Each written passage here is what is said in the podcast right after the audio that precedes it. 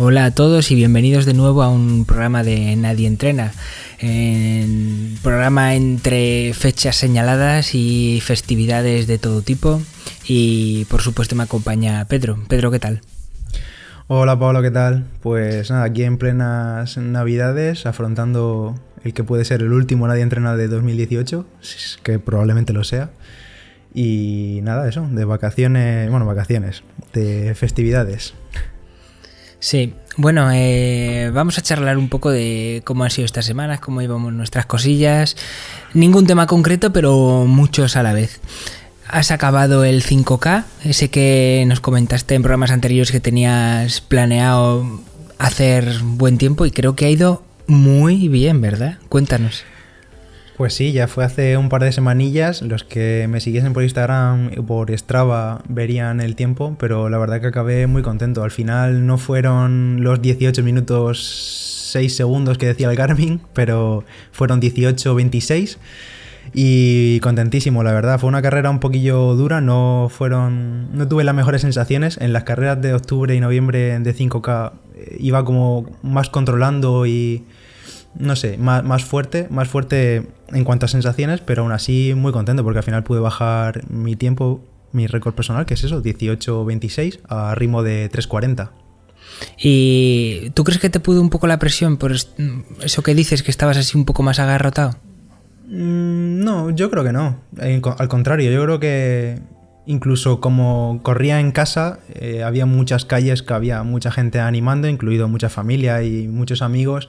Entonces ahí, aunque en esos momentos, sobre todo a partir del kilómetro 3 o así, que era una, una, carrera cortita pero muy explosiva, al final yo siempre me venía un poco más abajo, en el kilómetro 3, kilómetro 4, y al pasar por esas calles y tener un poco el ánimo y querer que te vean con buena cara, pues eh, me reía un poco la postura y, y seguía tirando. Muy típico eso. Eh, voy a poner aquí pose de que voy de puta madre. Oye, y saliste, y saliste a morir. Es que alguna vez te he leído, no sé si lo, has contado aquí en el podcast, que sales a morir, en carreras tan cortas, obviamente. Mm. Sales a morir y ya pues llego cuando llego y como llego. ¿Saliste así o no? ¿O fuiste controlando? Eh, no salí a morir, pero sí que salí mucho más fuerte que el ritmo objetivo. Creo que salí el primer kilómetro como a 3.28 o 3.29 el primer mil porque salí, salimos, bueno, salimos todo el equipo de Palabra, mi compañero Sergio, eh, Germán también, salimos todos ahí casi en primera fila y entonces eh, la idea era un poco coger, estar lo más cerca de cabeza posible y también controlando un poco la clasificación local, ya que el objetivo era un poco también ser podio local. Así que el primer mil salió como eso, a 3.29 y a partir del 2-3 ya fui rebajando un pelín el ritmo y me estabilicé como en 3.40, 3.40 y poco y ya me quedé ahí toda la carrera. Bien, y bueno, tú dices que tu objetivo era hacer podio local, pero fue algo mejor que eso, ¿no? Sí, sí, vamos. Eh, al final fui primero, primero local. La verdad, una alegría muy grande. No, sabía muy bien si tenía alguien por delante durante la carrera, porque al final fue una carrera un poco, también digo, dura, porque me quedé completamente solo. Al principio, el primer kilómetro sí que iba con un grupillo que iba más rápido, iba a ritmo de 3.29, 3.30, pero no pude engancharme a ellos y me quedé ahí entre, entre Pinto y Valdemoros totalmente solo. No me pasó nadie, no pasé a nadie. Así que iba solo, o sea, tenía referencia solo de mi reloj y iba controlando a 3.40 y cuando llegué a meta gritaron primer, primer local, primer local, pusieron la cinta y, y nada, atravesé la, meta muy contento, la verdad. En ese momento no me dolía nada, estaba, estaba tan, tan contento que no, no estaba cansado. Qué bonito, ahora estoy escuchando la música de Carros de Fuego. Tin, tin, tin, sí, además para completar más la alegría, mi amigo Sergio, bueno, tú también lo conoces, que coincidimos en el Dual Long, que lo conoces, eh, llegó segundo, casi 20 segundos detrás de mí, hizo segundo local, entonces subimos juntos al podio, así que fenomenal, muy, muy contentos.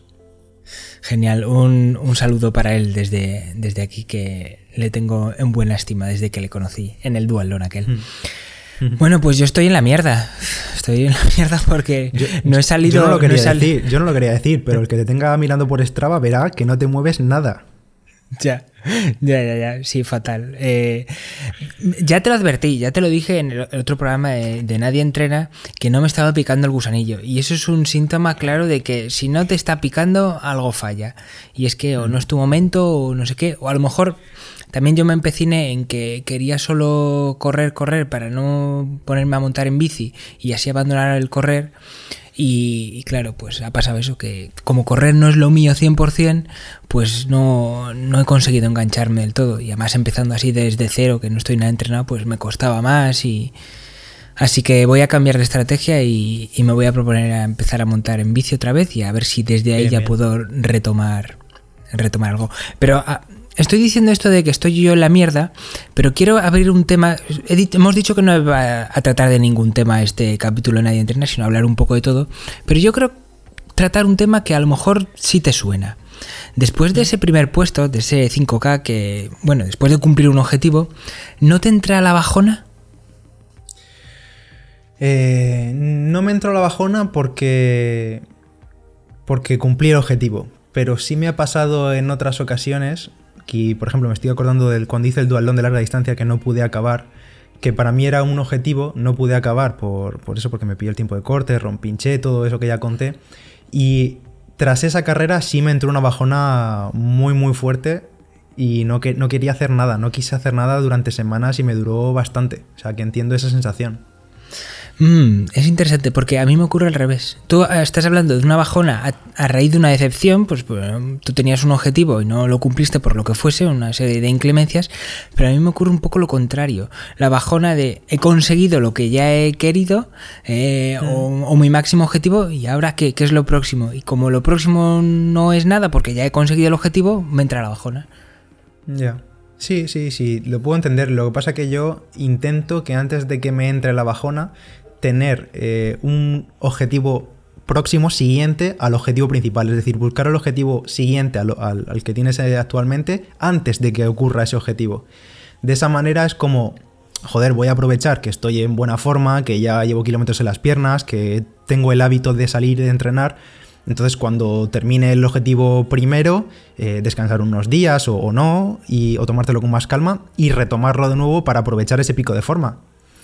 Ya, claro. De todas maneras, yo creo que ya hemos mencionado esto de la bajona, los días de los días de descanso, los días, por ejemplo, a mí me ocurre mucho, los días que son de descanso y que no, no salgo a montar, me encuentro así como fastidiado, me entra pues eso, la bajona, la bajona, la frase mía es la bajona no perdona. O sea, día que no salgo a entrenar, día que no hay esa dosis de, dopamina o bueno, un día traeremos si queréis un experto, si os ha gustado el tema, para que nos hable el por qué eh, nos enganchamos a un deporte y el por qué dejar de hacerlo también te hunde en una pequeña depresión. Es como una pequeña droga que tú al hacerla pues te sientes bien y por eso es como una droga, pero claro, el no tenerla pues también te provoca lo contrario, el efecto rebote.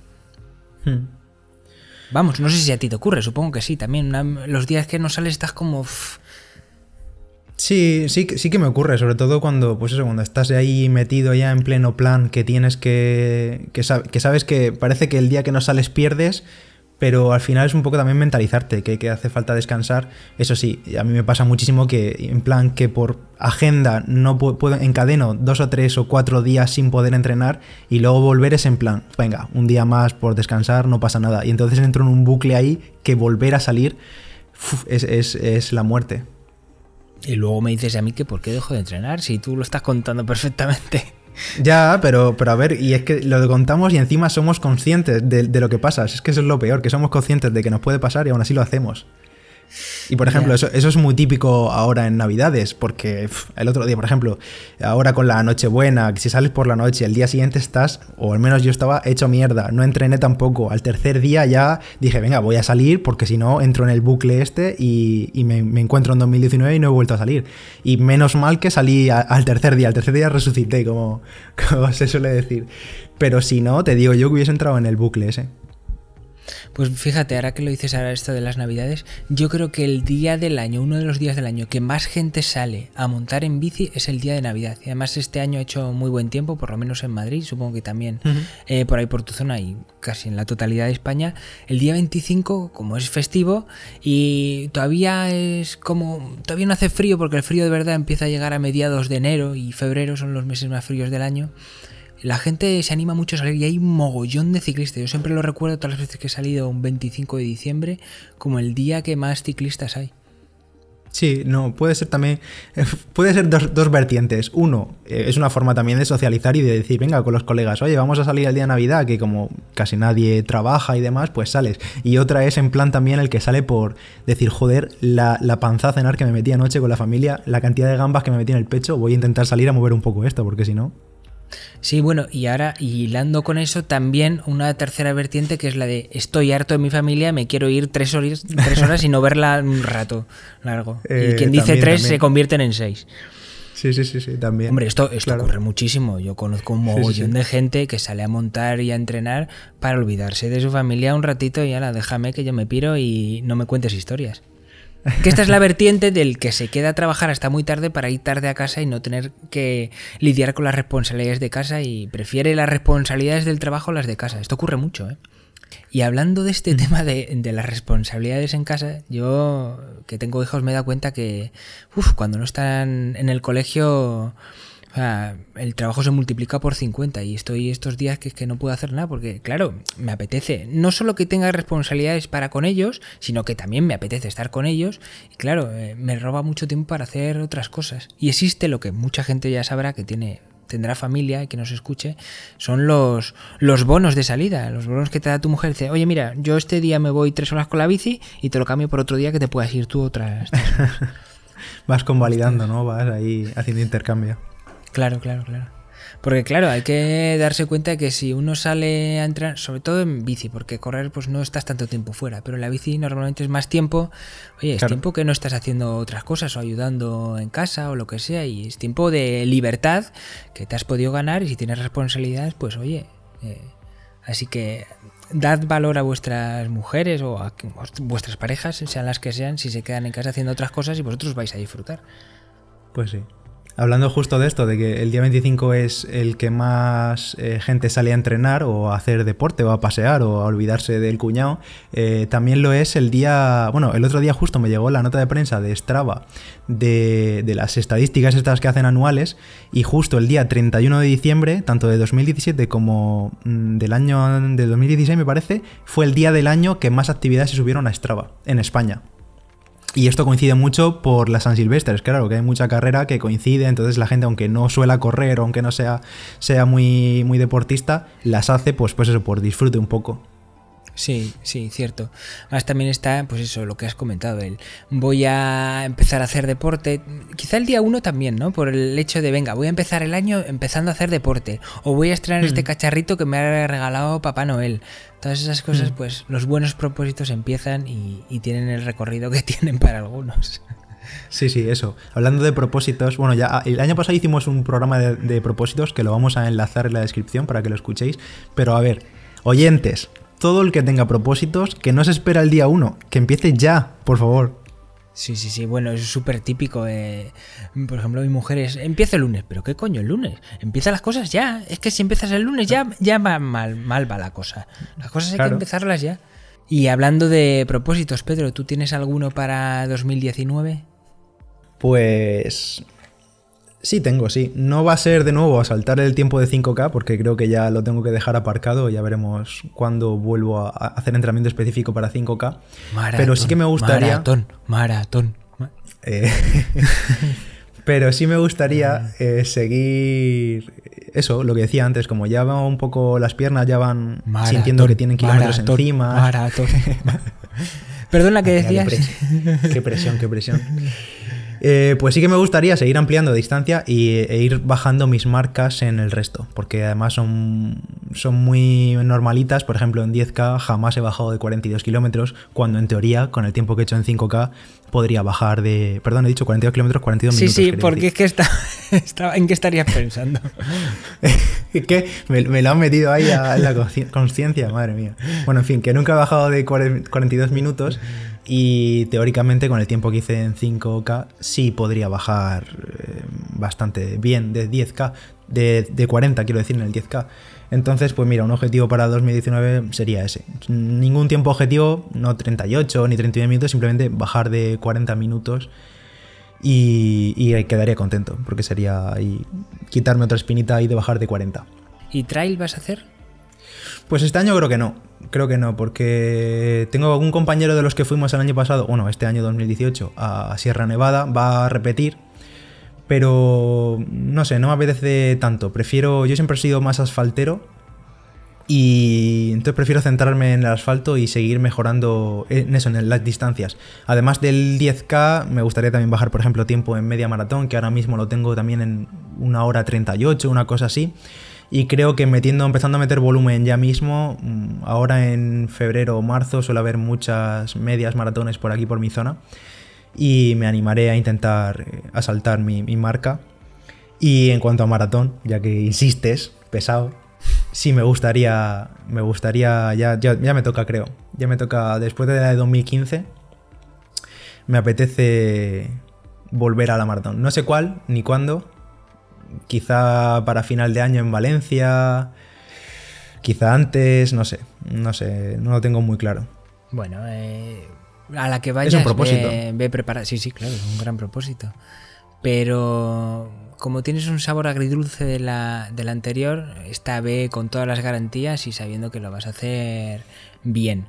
No te hmm. propongas tiempo y quítate presión y, y, ya verás cómo la vas a disfrutar. Esta tiene que ser la de disfrutar. La primera fue la de descubrir, esta tiene que ser la de disfrutar. Sí, sí, sí. Bueno, ojo que tiro aquí bomba de humo y me escondo que no quiere decir que solo haya una maratón en 2019, por mi parte. Ay, Oma. Bueno, bueno, yo lo dejo. Bueno, bueno, sí, sí, déjalo porque... ya veremos, te lo iré recordando, te lo iré recordando, ya lo sabes. Bueno, el día menos esperado te diré, pues la hice ayer. Ah, vale.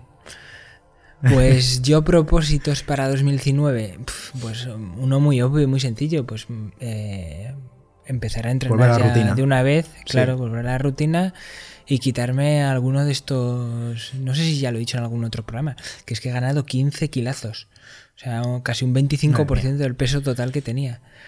Entonces, por lo menos quitarme 10, eh, sí, sí, sí estaría bien. Y bueno, pues eso, entrenar regularmente y, volver a disfrutar de, del deporte que amo. Ojalá que sí, ¿eh? yo la verdad que de verdad me da. Mira que al que más lo echa de menos eres tú, pero joder, yo echo mucho de menos que entrenes, ¿eh? Ya. Además, estarías más soportable entrenando. Ah, que estoy insoportable. No, no, no, no, he dicho eso. vale, vale, está bien. está bien saberlo.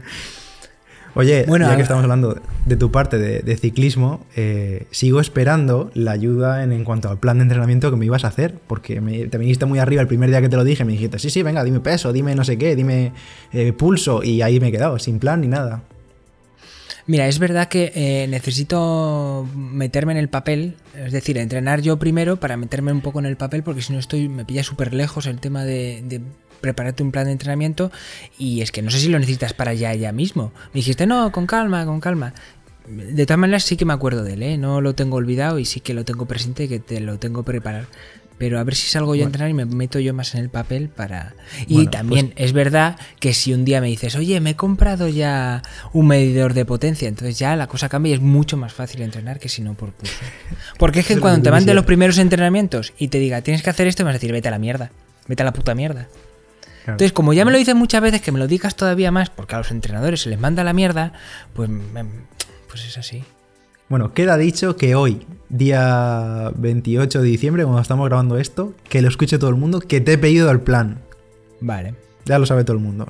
Y lo quiero para allá, bueno, a ver, tampoco te quiero meter presión, pero lo quiero para allá porque otro de los propósitos de 2019 es volver al duatlón que hicimos juntos este año, que ya han abierto inscripciones además y este año es un pelín más largo. Yo pensaba hacer el largo largo, el de media distancia, pero han hecho la versión media que se llama 50.0 en el Orihuela y son 7,6 kilómetros a pie, 40 en bici y 2,5 a pie para terminar. Entonces es casi como un olímpico, parecido a un olímpico, un pelín más corto y me atrae mucho esa distancia, la verdad. Sí, la verdad que tiene muy muy buena pinta. Me hubiese encantado que el año pasado hubiésemos hecho ese porque hubiese ido yo creo que algo mejor de lo que nos fue. Mm. Eh, pero bueno, y bueno, a mí ya no me da tiempo llegar a, a ese, así que bueno, eh, pondremos toda la carne en el asador para que te salga a ti bien. A ver, a ver qué tal. Es ese marzo, así que pues eso, tres mesecillos para... Sobre todo para poner a punto la bici, porque la tengo olvidadísima. Ay, ay, ay, pues hay que salir, ¿eh? Hay que salir. Ay, señor. Y por cierto, ahora que estamos en plena Navidad y tenemos muchos regalos a la vista, seguro que muchos de vosotros habréis estrenado pues unas zapatillas o un reloj GPS o lo que sea. Eh, yo estoy probando, os recordáis que me pillé el Fenix 5 por el Black Friday y hace unas semanas eh, Polar, como siempre, muy amables, me dejaron para probar el nuevo Vantage V, que es el nuevo reloj de gama alta. Digamos que es el sucesor del V800, que ya era hora que renovasen porque han pasado como 5 años, una cosa así. Y, y, lo estoy probando, estoy saliendo las últimas semanas con los dos, uno en cada muñeca, con el Fenix 5 y con el Vantage V. Y en cuanto a precisión y demás, bueno, en cuanto a diseño, es mucho más liviano que el Garmin, es mucho más finito y en ese sentido tiene muy muy muy buena pinta. Y una de las eh, peculiaridades, una de las cosas que hace único a este Vantage V es que es el primer reloj, o es el Polar es el primer fabricante que consigue meter medición de potencia en running directamente en la muñeca sin necesitar sensores externos. Esto es muy curioso porque hasta ahora, bueno, la potencia en running no es, no es nueva, pero tampoco tiene demasiados años. Lo que pasa es que hasta ahora había que recurrir a, sensores externos de marcas, de otras marcas, como por ejemplo Street, que se colocan en la zapatilla o en el pantalón y demás, y dan datos de potencia. Pero será una estimación, porque la muñeca que, o sea, puede dar una estimación, pero una medición real del, esfuerzo solo se puede hacer, pues se me ocurre en la zapatilla la muñeca, ¿no? Sí, y aún así, eh, todos los sensores externos también dan estimaciones, más o menos fiables, pero es que ahora mismo, en este caso, es una estimación como tú bien dices, pero es que tú puedes comparar entre varios medidores de potencia de running y de cuál te fías, porque ahora mismo es que está todo, es un como un terreno un poco inexplorado. En este caso, por ejemplo, en el Polar, lo que utiliza para medir la potencia es el barómetro eh, la frecuencia cardíaca, el ritmo y un algoritmo secreto, entre comillas, que Polar ha desarrollado, porque al fin y al cabo son los primeros que, lo han conseguido, al menos para dar estimaciones en, la propia muñeca. Y yo en estas semanas entrenando me he estado un poco intentando fijarme a ver si hay alguna correlación entre pulso, ritmo y vatios. Joder, pero es muy difícil, ¿eh? No, no consigo pillarle el punto y no sabría ahora mismo cómo entrenar basándome en vatios.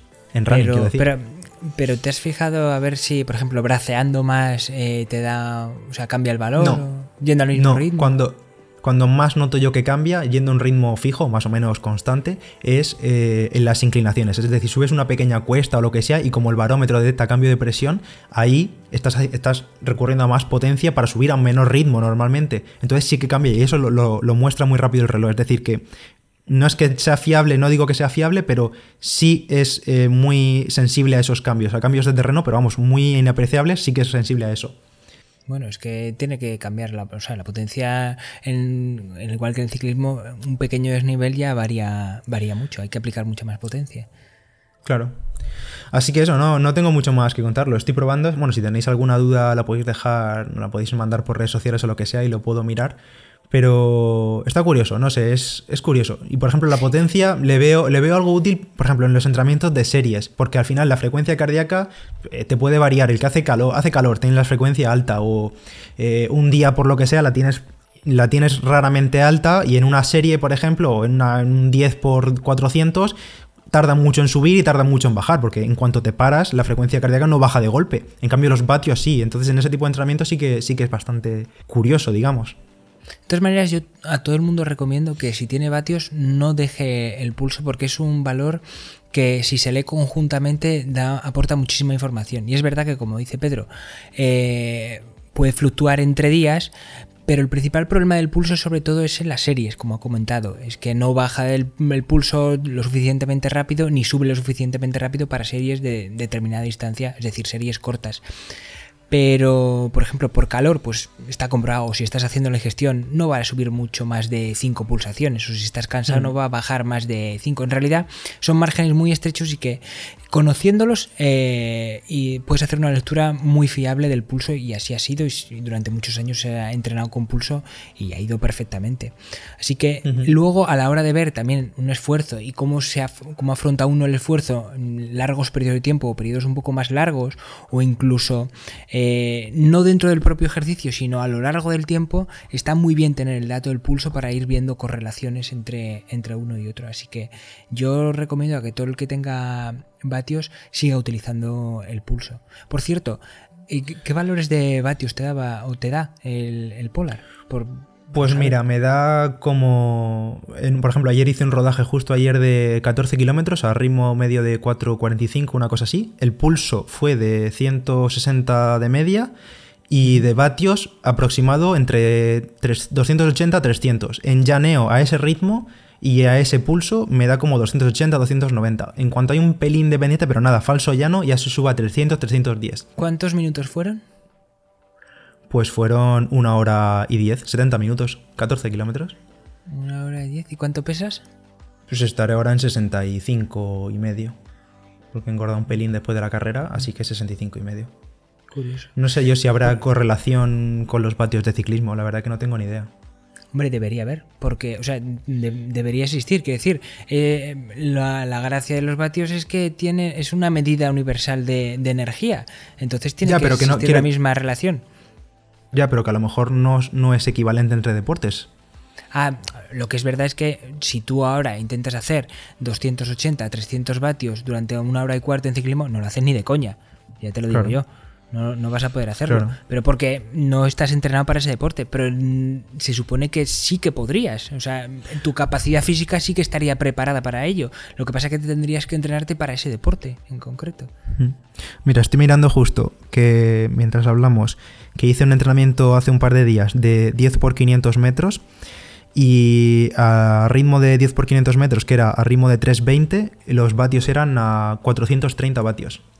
Y se mantiene, pues eso, lo que decimos. Si miro aquí al mismo tiempo la frecuencia cardíaca y los vatios, pues los vatios bajan de golpe o suben de golpe en cuanto empiezas y terminan las series, en cambio la frecuencia cardíaca pues va bajando en cuestecilla. Sí, la verdad que los vatios que me cuentas podrían tener bastante similitud con, unos los vatios de ciclismo en cuanto a las cifras que me das, los picos. Habría que ver en, la medición de vatios, se mira mucho cuántos son los picos máximos en determinadas franjas. P20 hmm. de 20 minutos, P10, P5 segundos, P10 segundos. Habría que ver cuáles son los picos que alcanzas, por ejemplo, en esas series que has dicho. Eh, ¿De cuántos minutos eran esas series que me has dicho? Pues eran 500 metros y a ver, es un minuto. Un minuto 50. Un minuto 50, 430 vatios, sí, sí. En ciclismo sí podría ser. Hmm. La verdad que tiene buena pinta, no sé. Habría que estudiar un poco más a fondo. Sí. Y a lo mejor me sirve a mí para, para ponerte entrenamientos. Tengo ganas de que, porque si lo ha hecho Polar esto, Garmin no va a tardar mucho ni detrás, aunque sí que es cierto que Garmin ahora mismo tiene también mide vatios, utilizando la banda HRM RAN, que es la roja, o el sensor este de podómetro último que sacaron, miden también una estivación de vatios, lo que pasa que no le han dado mucha publicidad, también yo creo que quizás es menos fiable todavía que, que este Polar, y así que tengo ganas de ver lo que hace Garmin, ya que digamos que es el líder del mercado en ese sentido, a ver si se ponen las pilas y sacan algo pues eso, para seguir avanzando en este campo de, la potencia en running. Interesante, habrá que seguirle la pista. Y aunque sea una estimación, pues yo creo que a mucha gente le puede servir, al igual que también hay estimadores de, vatios para ciclismo, que claro, el precio no es los, en torno a los 500 euros que suele costar uno en ciclismo y los estimadores hmm pues son unos 100 euros, así hay bastantes marcas. Ahora no sabría decir cuál, pero la diferencia de precio es notable. Pero oye, ayuda bastante y hay muchísimas situaciones en las que es muy fiable, en otras situaciones mm. en las que no es fiable. Así son las estimaciones. Pero bueno, para una gran mayoría de la gente sí puede servir. Pues sí, al final eh, seguiré probándolo Seguramente publique en Palabra de Runner alguna review, imagino, durante las próximas semanas. Así que eso, si tenéis alguna duda, la podéis comentar. O si queréis que haga alguna comparación respecto al Fénix o, cualquier otro modelo, me decís y, listo. Bueno, pues hasta aquí el programa de hoy, yo creo. ¿Algo más que comentar, Pedro? Pues yo creo que no. Como programa especial Navidad yo creo que, que está bien. Bueno, pues gracias por escucharnos una vez más. No os atragantéis con las uvas y que paséis un feliz fin de 2018 y un principio de 2019 entrenando, por supuesto, y, y dándolo todo. Muchas gracias a todos por estar ahí, por escucharnos, como dice Paolo. En 2019 volveremos, por supuesto. Que tengáis un gran año. Y hoy no hemos tenido recomendaciones, pero creo que va a ir por los dos mi recomendación, que va a ser que disfrutéis del deporte y de cada kilómetro que hagáis en 2019. Efectivamente. Y en el caso del ciclismo también añadiría que tengáis cuidado. Que bueno, esto quizás es un tema que me gustaría tratar en un, en un, programa especial, el tema de que hay mucha gente que le tiene mucho miedo al ciclismo y yo creo que no hay que tenerlo tanto. Hay accidentes, hay gente que muere, efectivamente, eh, practicando el ciclismo porque hay muchos insensatos que le arrollan y hay mucha gente que le tiene miedo, sobre todo al ciclismo en carretera, por esto. Pero hay que quitarse esos miedos y, y ya explicaré por qué y cómo. Porque tampoco hay que creerse el rey del mambo, ir por carreteras en las que no se puede ir. Que yo muchas veces me he encontrado a ciclistas que digo, pero vamos a ver, eh, no vayáis por esa carretera. Si es peligrosa, escoged otra. Es tan sencillo, no os pongáis farrucos, más farrucos que los coches, diciendo yo tengo el derecho, aunque tengas el derecho de ir por esa carretera, si no es conveniente, no vayas. Es así de sencillo. Mm.